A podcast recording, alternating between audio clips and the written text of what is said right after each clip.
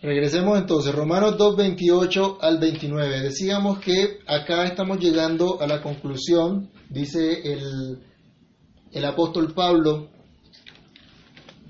en su carta, demostrándole a los religiosos, a los que tienen una seguridad falsa en sus señales externas, a los que estaban, cuán equivocados estaban, y cómo encuentran realmente ellos que están en las mismas condiciones de aquellos que no conocen, de aquellos que no eh, eh, estaban cerca de Dios, como los gentiles que, de los que se hablaba en el capítulo número uno. El apóstol entonces procura toda una que, eh, mostrarles que toda esa falsa seguridad va a ser descubierta, de tal forma que nadie va a tener excusa y que todos deben reconocer su culpabilidad para que entonces se sometan únicamente a la buena nueva que revela la justicia de Dios por medio de la fe. Y esto, hermanos, es precisamente el Evangelio. En esto consiste la predicación del Evangelio, en mostrar la mala noticia de la condición pecaminosa del ser humano, pero la buena para que se pueda apreciar entonces la buena noticia del perdón de pecados en Cristo. Consideremos entonces esta conclusión del apóstol respecto a la confianza que entonces tenían algunos judíos que en cierto modo estaban perturbando a la iglesia, a los cuales se les hablaba indicando en qué consiste una verdadera señal, en qué consiste ser realmente pueblo de Dios. Y quiera Dios, hermanos, abrir hoy también nuestros oídos para escuchar y para atender la enseñanza del Señor. Y lo primero que debemos hablar entonces es que la señal verdadera no es externa solamente. Lo primero aquí entonces es mostrar que no consiste en meramente algo manifiesto, algo que lleva al orgullo, algo que lleva a la seguridad falsa, no se limita a un plano físico, no se limita a un plano externo solamente. No se trata de algo virtual, un, rito sin sentido, sin trascendencia alguna.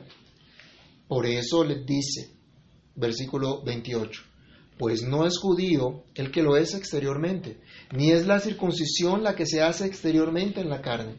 Una señal verdadera no es solamente manifiesta ante los ojos solamente. Y quiero enfatizar esto en el versículo 28. Para los judíos a los cuales Pablo hablaba, era muy importante la circuncisión, así como vimos también la semana pasada en los versículos inmediatamente anteriores, y como nos atestigua toda la escritura pero llegaron a colocar su confianza en dicha señal externa, enfatizaron tanto la práctica externa que descuidaron o dejaron sin valor el significado interior de esta señal, al punto que lo único que les importaba era tener esta señal externa, esta señal aparente aplicada a su cuerpo, aunque vivieran en contra de lo que significaba tal señal, no considerando lo que Dios decía al respecto. Les invito a que busquen en sus Biblias Deuteronomio capítulo 30, el versículo 6.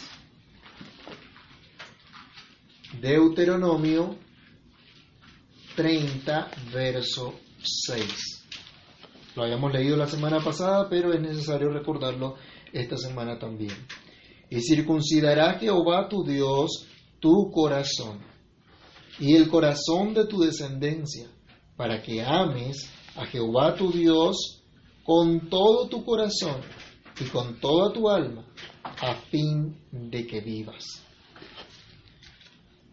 Esta gente olvidaba amar a Dios de todo su corazón y con todas sus fuerzas, con toda su alma. Esta gente olvidaba hacer justicia amar misericordia y humillarse ante su Señor. Y muchos de ellos, como Pablo los había denunciado en Romanos 2 del verso 21 al 23, eran ladrones, adúlteros, sacrílegos, eran gente que hacían blasfemar el nombre del Señor. Pero, sin embargo, se consideraban con todos los derechos del pacto se consideraban con todos los privilegios del pacto del pueblo de Dios. ¿No les parece a ustedes esto un gran desatino, un gran desvarío y un gran descaro también? Hacen lo malo, pero reclaman todos sus derechos, todos sus privilegios. Viven como paganos, pero reclaman ser parte del pueblo de Dios.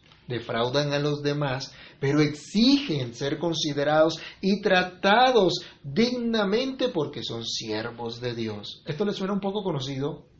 ¿Será que en nuestros días se vive algo similar? Hoy también existen algunos sectores del cristianismo que siguen tradiciones, simbolismos, rituales y señales que en la práctica para ellos carecen de sentido. Algunos han dejado la sencillez del culto a Dios por cosas extrañas, por tratar de acercar a la gente a Dios a través de cosas externas. Y empiezan a ocupar el lugar que le corresponde a Dios, a Dios mismo por su palabra y por su espíritu. Unos ofreciendo un grotesco espectáculo, gritos, humos, caídas, cualquier cantidad de cosas. Aunque bueno, en esta época por la, por la pandemia a todos nos toca por videoconferencia, entonces creo que no, no están logrando el mismo efecto en estos momentos. Pero otras personas, indicando que son muy tradicionales, tienen un ritualismo muy ostentoso, pero finalmente vacío. Ambos grupos tienen en común que confían en cosas externas. Muchos confían en una mera profesión que hacen con su boca o porque han sido bautizados externamente, porque dicen entonces que son pueblo de Dios, aunque dentro de sí, en su interior, sean completamente incrédulos. Esta, dice Pablo, no es una verdadera señal.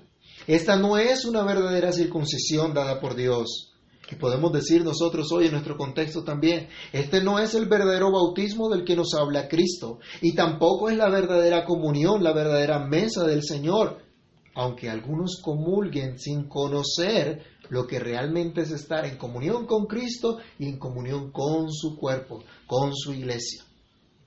La señal entonces de provecho, la señal verdadera, no es externa solamente no puede ser motivo de orgullo y seguridad falsa. Pablo había dicho antes, en el versículo 21, He aquí tú tienes nombre de judío y te apoyas en la ley y te glorías en Dios. Y como vimos en su momento, esto realmente es una ironía, porque su apoyo en la ley, el apoyo de esta gente, no era el apoyo correcto. Y su jactancia era en realidad pecaminosa porque no se alegraban en la gracia de Dios, en la obra que Dios hacía en sus corazones, en la salvación que Dios manifestaba por medio de su palabra, sino en su supuesto esfuerzo en cumplir los requerimientos de la ley, que como denunciaba el mismo apóstol Pablo, estos judíos aparentes no estaban cumpliendo. Por eso en su conclusión el apóstol afirma, pues no es judío el que lo es exteriormente, muy en sintonía con lo que también denunciaba el Señor Jesús en su época con los líderes religiosos que procuraban matarlo, pero que arrogantemente decían, somos hijos de Abraham, pero no vivían como tal. Vayamos a San Juan capítulo 8, del verso 39 al 47. Y recordemos un momento en esta escritura, ese episodio donde el Señor acusa a estos dice hijos de Abraham, que realmente eran hijos del diablo. Juan 8, 39 al 47 nos dice. Respondieron y le dijeron, nuestro padre es Abraham. Jesús les dijo, si fueseis hijos de Abraham, las obras de Abraham haríais. Pero ahora procuráis matarme a mí, que os he, hombre que os he hablado la verdad, la cual he oído de Dios. No hizo esto Abraham. Vosotros hacéis las obras de vuestro Padre. Entonces le dijeron, nosotros no somos nacidos de fornicación, un Padre tenemos que es Dios. Jesús entonces les dijo, si vuestro Padre fuese Dios, ciertamente me amaríais, porque yo de Dios he salido y he venido, pues no he venido para de mí mismo, sino que Él me envió. ¿por qué no entendéis mi lenguaje? Porque no podéis escuchar mi palabra. Vosotros sois de vuestro padre el diablo, y los deseos de vuestro padre queréis hacer. Él ha sido homicida desde el principio y no ha permanecido en la verdad, porque no hay verdad en él. Cuando habla mentira de suyo habla. Y a mí, porque digo la verdad, no me creéis. ¿Quién de vosotros me redarguye de pecado? Pues si digo la verdad, ¿por qué vosotros no me creéis? El que es de Dios, las palabras de Dios oye. Por esto no, no las oís vosotros, porque no sois de Dios. Con esto el Señor acaba con la arrogancia de estos líderes religiosos.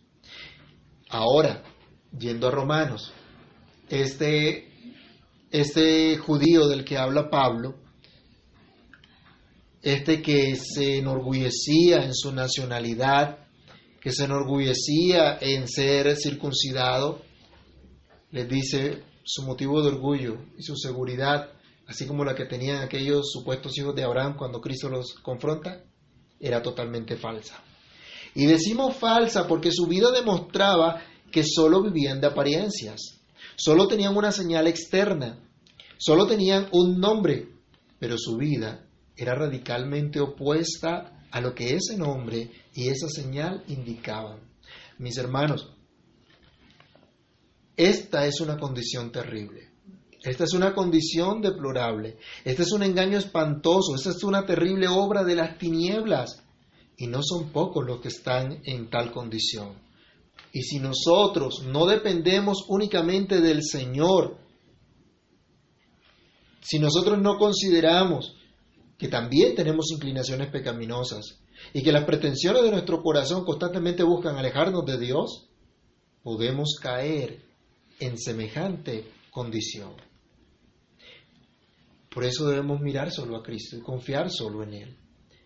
Mis hermanos, tener una cruz en nuestros lugares de reunión, lugares de adoración, asistir a una reunión de adoración y someterse al santo bautismo, participar de la Santa Cena, eh, pertenecer a una comunidad local de creyentes, profesantes de la fe en Cristo, no puede convertirse en motivo de orgullo ni ser una seguridad falsa.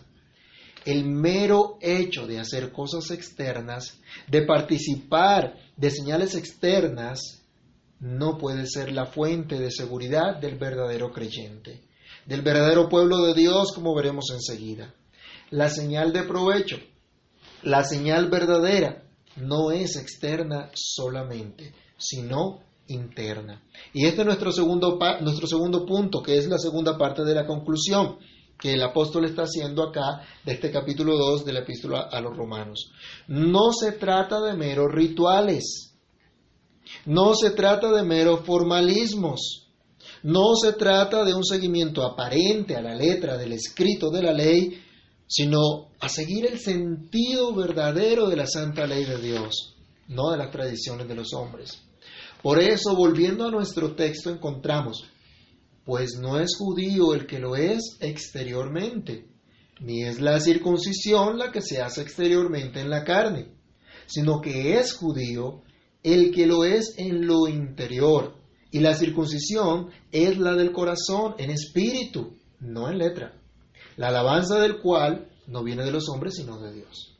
Entonces, no se trata de una señal externa que puede ser aplicada al cuerpo solamente, sino que esta señal debe estar en el corazón, en lo más profundo del ser, lo cual involucra todos sus afectos, toda su voluntad, y por lo tanto afecta al ser completo del hombre, lo que piensa, lo que hace.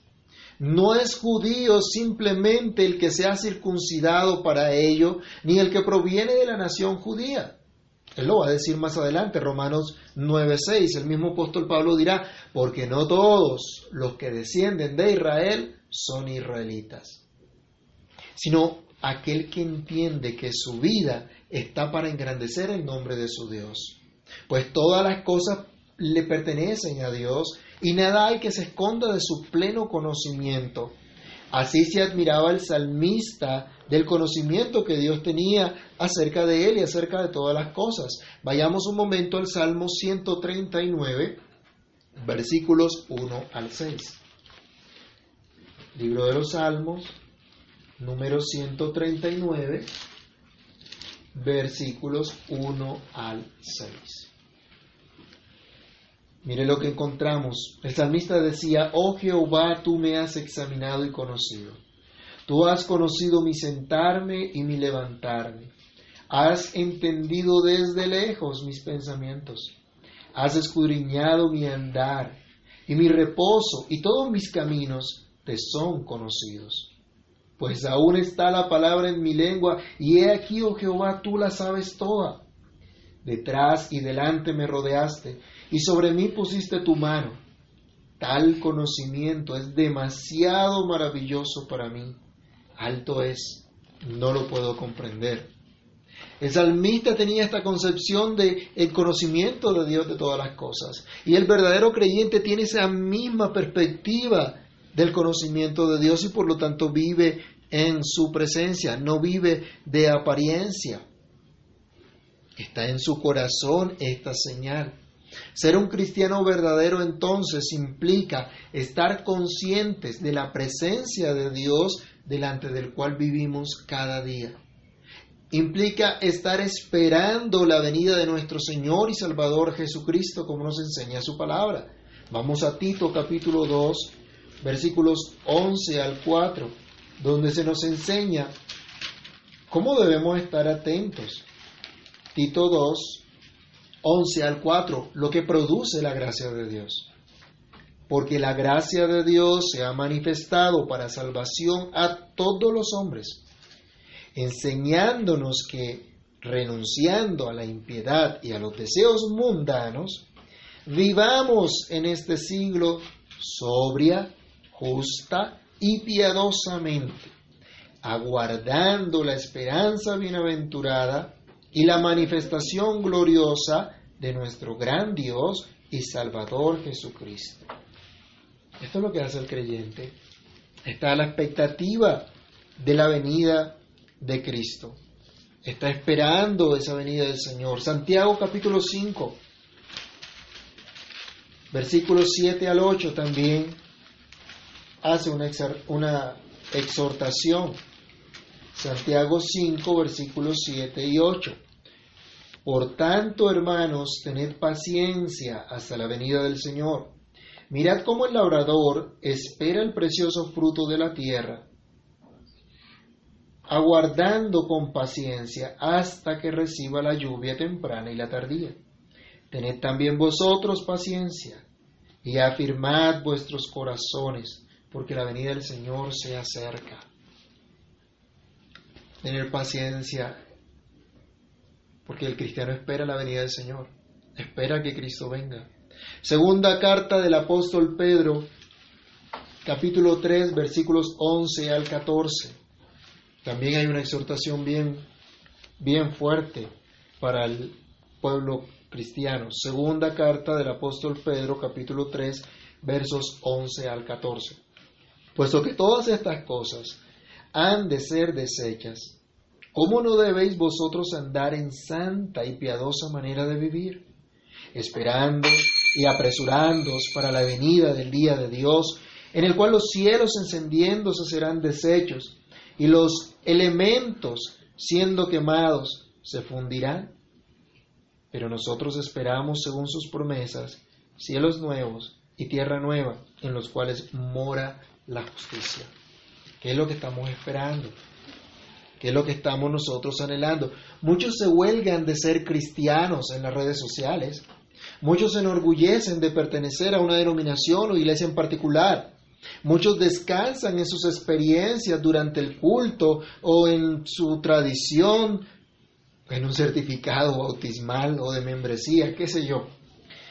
Descansan en cualquier cosa externa, incluso en las señales del pacto de gracia como el bautismo y la cena del Señor, pero solo en una manera meramente externa, no dentro de su corazón. Por eso es que no hay transformación en lo más profundo de su ser. Por eso sus afectos y su voluntad no han sido transformados para amar a Dios, para obedecer la palabra de Dios. Porque no han entendido el sacrificio de Cristo para vivir en agradecimiento entonces realmente para su gloria y disfrutar así de su gracia, de su conocimiento, descansar en la suficiencia de solo Cristo, de la sola Escritura. Todo lo cual sabemos nosotros es obra del Espíritu Santo. La verdadera señal de la cual se habla externamente cuando un niño o un adulto es bautizado, era circuncidado, y ahora cuando un bebé, cuando un adulto es bautizado, apunta es a la obra del Espíritu Santo, a la obra de Dios en el creyente. Como padres, cuando nosotros presentamos a nuestros hijos para el bautismo, nosotros estamos dando fe de esa esperanza que tenemos en lo que el Señor va a hacer, en lo que el Señor ha prometido. No en, que el ministro va a aplicar externamente una señal y mágicamente eh, eh, él va a recibir algo extraordinario. No creemos en la eficacia de la señal externa aplicada por el ministro sino en la eficacia del Espíritu Santo que aplica esta señal en el corazón de nuestros hijos. Esperamos que en su tiempo dicha señal sea una evidencia de la obra de Dios en su vida y por eso nos comprometemos delante del Señor a disipularlos, a enseñarlos en la palabra y en el temor de Dios para que un día se manifiesten unas vidas transformadas, para que un día vivan realmente como personas redimidas por la gracia de Dios, para que vivan para su gloria en todas las cosas, seguros de su perdón, seguros de estar librados de la culpa del pecado original, salvados de todos sus pecados para siempre y guiados por el Espíritu de Dios. Leamos por favor estas citas. Recordemos otra vez Deuteronomio 36, que era lo que mandaba el Señor. ¿O qué era lo que prometía el Señor? El Señor iba a circuncidar el corazón. ¿Para qué? Para que amaran a Dios, para que obedecieran a Dios con todo el corazón, con todas sus fuerzas. Segunda Corintios 3:18. Miremos qué nos dice. Segunda carta a los Corintios, capítulo 3, verso 18. Por tanto, nosotros, mirando a cara descubierta, como en un espejo, la gloria del Señor, somos transformados de gloria en gloria en la misma imagen, como por el Espíritu del Señor. ¿Quién nos hace conformes a Cristo? ¿Quién nos hace semejantes a Cristo? ¿Quién nos transforma cada día para que seamos más como Cristo? El Espíritu Santo. Es obra del Espíritu de Dios. No es la obra de un ministro, no es la obra de un pastor, es la obra del Espíritu Santo en la vida del creyente. Gálatas capítulo 5, un pasaje muy diciente, versículos 16 al 23. Aquí está la evidencia si alguien está siendo transformado por el Espíritu de Dios o no, si sigue viviendo en su carne, en su naturaleza pecaminosa, o está siendo transformado por Cristo.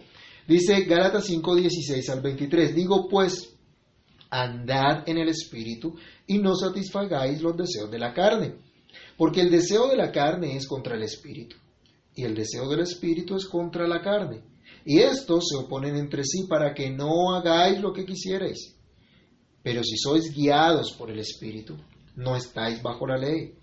Y manifiestas son las obras de la carne que son adulterio, fornicación, inmundicia, lascivia, idolatría, hechicerías, enemistades, pleitos, celos, iras, contiendas, disensiones, herejías, envidias, homicidios, borracheras, orgías y cosas semejantes a estas, acerca de las cuales os amonesto, como ya os lo he dicho antes, que los que practican tales cosas no heredarán el reino de Dios. Mas el fruto del Espíritu es amor, gozo, paz, paciencia, benignidad, bondad, fe, mansedumbre, templanza. Contra tales cosas no hay ley.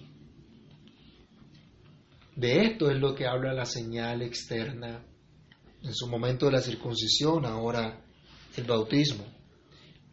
De esto habla, en esto consiste la seguridad realmente del creyente, en la obra del Espíritu Santo produciendo este fruto, produciendo esta transformación.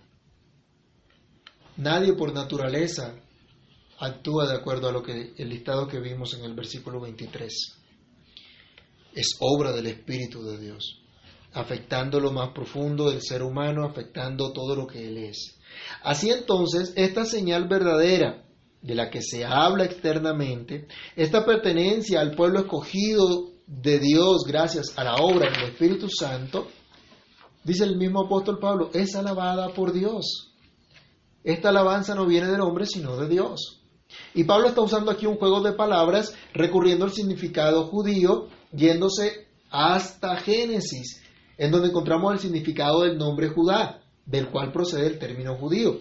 Vayamos rápidamente a Génesis 29, versículo 35 y Génesis 49, 8. ¿Se acuerdan cuando Lea tiene eh, rivales allí? Eh, ¿De quién le daba hijos a Jacob? Una, en una oportunidad termina ya Lea de tener su, su hijo y le dice que ahora va a dejar de pelear y entonces en señal de eso le colocan el nombre a su hijo. ¿Cómo lo llaman? Génesis 29, 35. Concibió otra vez y dio a luz un hijo y dijo, esta vez alabaré a Jehová. Por esto llamó su nombre Judá y dejó de dar a luz. Y en Génesis también, capítulo 49, en el versículo 38, cuando Jacob pronuncia bendición sobre sus hijos, habla acerca de Judá en el versículo número 8. Judá, te alabarán tus hermanos, tu mano en la cerviz de tus enemigos, los hijos de tu padre se inclinarán a ti. Entonces Pablo dice, ¿quién va a ser alabado en verdad? Los judíos significa alabados, significa exaltados o engrandecidos, de, regocijo. Y Pablo le está diciendo, mire, su actitud muestra que ustedes realmente quieren ser alabados. Y como vimos ya en Romanos 2, 17 al 19, ellos se creían eh, guía de los ciegos, maestros de los indoctos, pero esta gente realmente hacía lo mismo que hacían los fariseos en la época de la encarnación del Señor Jesús. Vamos un momentico a mirar qué les decía el Señor. Mateo capítulo 6, versículos 1 y 2. Miren lo que le decía Cristo a, a los fariseos. Perdón, le decía a sus discípulos acerca de los fariseos y acerca de los hipócritas que no hicieran lo mismo que ellos. Mateo 6, 1 y 2. Guardaos de hacer vuestra justicia delante de los hombres para ser vistos de ellos. De otra manera no tendréis recompensa de vuestro Padre que está en los cielos. Cuando pues des limosna, no hagas tocar trompeta delante de ti como hacen los hipócritas en las sinagogas y en las calles para ser vistos por los hombres. De cierto os digo que ya tienen su recompensa a los fariseos les gustaba que los vieran, que eran dadivosos, que eran cumplidores de la ley. Pero hermanos, más de uno hoy día se alegra haciéndose llamar cristiano, pastor, padre, obispo, profeta, apóstol, papa, patriarca o como quiera. Y bueno, por aquello del feminismo y de la inclusión, hasta pastoras, profetizas, apóstolas y cualquier cantidad de otras cosas. Muchos se alaban a sí mismos, se echan flores a sí mismos, como decimos acá, y les gusta que los demás los alaben, que los demás los reconozcan. Hay gente salamera y lisonjera, pero que son hipócritas, como dice el Salmo 12, versículos 2 al 3.